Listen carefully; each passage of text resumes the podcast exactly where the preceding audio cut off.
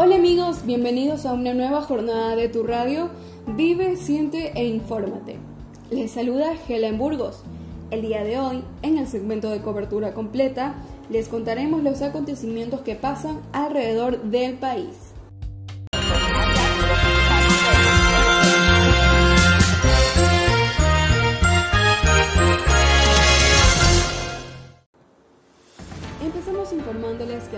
Girón, provincia de La Suay, ha sido declarado en emergencia debido a que el invierno golpeó con fuerza a este poblado.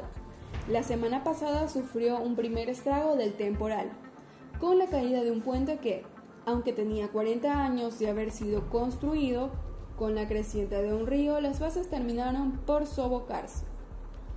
Hubieron carros atrapados, deslizamientos, familias evacuadas y casas y vías afectadas. Para atender la emergencia se unieron todas las entidades de socorro, como los bomberos, el cual fue complementado por el Departamento Municipal de Ayuda Social, que entregó kits humanitarios y alimentación, mientras que desde la Dirección Distrital de Educación se levantó un albergue temporal. Mientras tanto, las clases presenciales siguen suspendidas por el momento en esta localidad.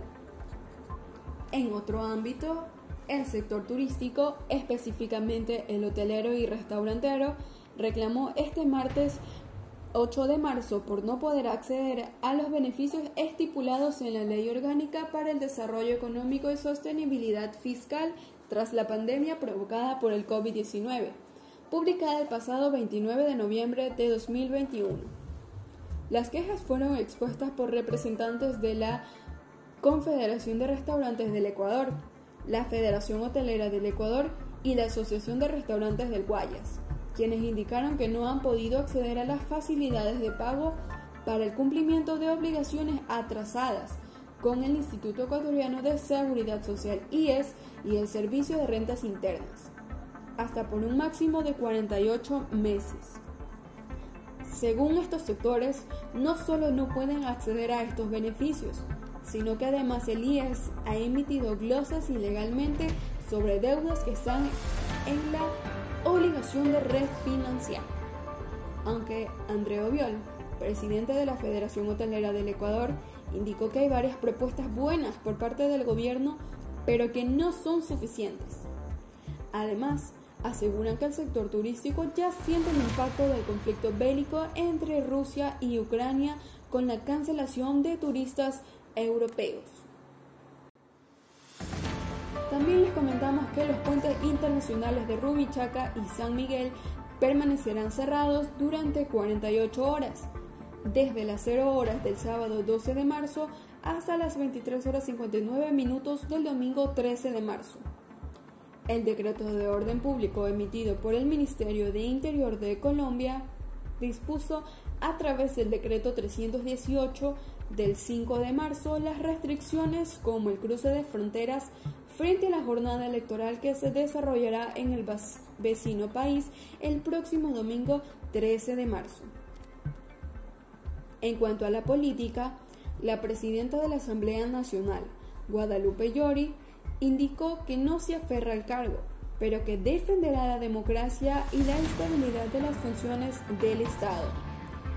Estas declaraciones se dan por el motivo del desarrollo que está previsto a las 2 de la tarde, donde se ha convocado la sesión plenaria del Parlamento con cinco puntos en el orden del día, en las que se prevé que las bancadas Unión por la Esperanza, UNES, Partido Social Cristiano PSC y el grupo autodenominado Rebeldes de Pachacutic presenten un cambio en la agenda para la conformación de una comisión, con el propósito de evaluar la gestión de los integrantes del Consejo de Administración Legislativa presidido por Llori. Los temas que motivan la evaluación del CAL tienen relación con la falta de trámite de dos proyectos de ley que presentaron el 30 de noviembre y 7 de diciembre de 2021 que plantean la derogatoria del proyecto de desarrollo económico y sostenibilidad fiscal que contiene la reforma tributaria. Y antes de finalizar este espacio informativo, les comentamos que la comunidad Añangu ha descubierto una forma innovadora de hacer ecoturismo. Esto se desarrolla en la provincia del Napo. Daniel Codena, del Napo Wildlife Center y Napo Cultural Center, cuenta que la comunidad quichua Añangu desde hace algún tiempo descubrió en el ecoturismo una buena alternativa para el desarrollo de la localidad. Esta se da mejorando la calidad de vida, conservando las actividades tradicionales de sus comunidades y, por supuesto, preservando la naturaleza. A su vez, genera empleo para la sociedad logrando de esta manera la inclusión de poblaciones pobres al sistema productivo. Potencia los recursos naturales y culturales locales, además de facilitar el desarrollo de la infraestructura social y el acceso a la educación y a la salud, entre otros factores.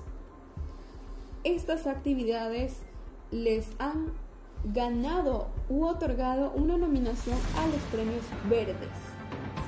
Napo Wildlife Center te invita a ti a conocer un lugar mágico. Este cuenta con 20 cabañas privadas, 12 suites estándar y 8 suites de lujo.